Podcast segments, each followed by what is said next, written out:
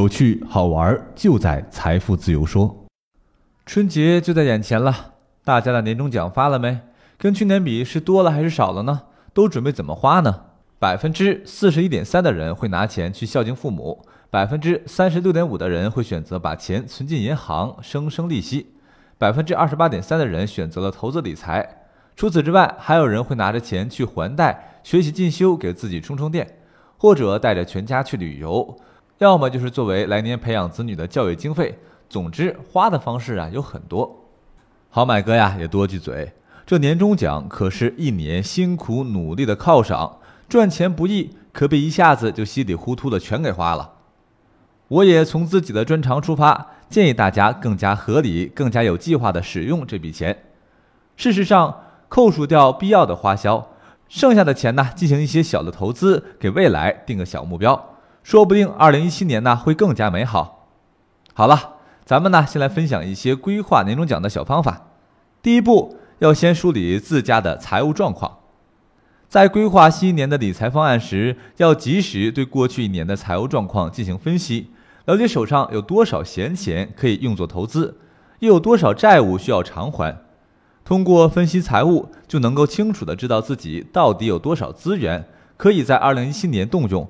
资源呢，可以分为两类，第一类是净资产，也就是现有的资产减去负债，这呀就是你的家底；第二类叫做未来每月盈余。用工资等固定收入减去房贷等固定支出，这一部分就是未来你能够利用的资源。最终你将得出这两组数字：净资产和未来每月盈余。第二步，重新评估自己的风险承受能力。一般来说，风险承受能力无非三种：保守型、平衡型和进取型。但是判断个人和家庭究竟是哪种类型，并不能单一看一种因素，也不是一劳永逸的。要综合考虑下面几个因素：第一是资金量，资产实力雄厚的投资者，即使投资失败，所赔的那些钱呢，不会对他产生很大的影响；而资产实力薄弱的人，一旦失败，就会构成对生活的困扰。第二，年龄，一般来说，年龄越大，风险承受能力越低。二十到三十岁的投资者，通常有能力承担较高的投资风险。三十到五十岁的投资者虽然积累了一定财富，但是上有老下有小，经济压力也在增加。而退了休的老年投资者没有收入来源，风险承受能力也是最低的。第三点，投资目标，如果只是为了子女的教育经费，应选择保本且收益稳定的产品；如果是为了买车、旅游这些个人消费目标，可以适当的加入些相对高风险的收益产品。如果未来大额支出频繁，好买哥不建议你大额购买长期理财产品，但是如果你预期未来支出稳定可控，那就可以将余额部分用作长期投资。第三步，完成了前面两个步骤啊，就可以确定理财目标了，或者说可以继续完成已有的目标。其实不管是新目标还是老目标，是大目标还是小目标，都需要根据自己当下的实际财务情况来制定。记住，一切呀要务实。理财目标是为了给自己提供理财的动力，明确奋斗方向，因此必须符合实际。比方说，一年存满三万块，十五年后要给孩子攒够届时出国留学的一万元。显然，王健林的小目标并不适用于所有的年轻人。第四步，寻找合适的投资渠道。投资是一场可以实现钱生钱的游戏。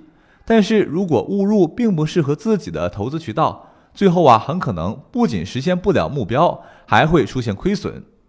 好买哥说过无数次了，单一资产暴利的时代结束了，组合投资、多元化配置才是提高收益、降低风险的正解。如果没有时间、精力或者是经验，可以选择我们刚上市的机器人理财管家，拿出年终奖结余的一笔大资金。一键配置属于你的定制组合，你安安心心来上班，机器人呐帮你赚钱，以后每月啊都有收入盈余，可以追投。第五步，别总说忘了投资自己，比起通过配置理财产品获得收益，投资自己呀，收益回报实际上是更高的。特别是对于在职场上升期的年轻人，不管是跳槽还是晋升，新技能或者是有用的证书，都能够成为你的优势。薪水水涨船高，财富增长自然也不在话下了。大家要知道，技能、经验、年限，这些都是影响跳槽加薪的重要因素。好了，各位年终奖拿好，好买哥祝你新年快乐！同时也别忘了关注我们好买商学院，订阅我们的电台，关注我们的微信公众号。我们下期再见。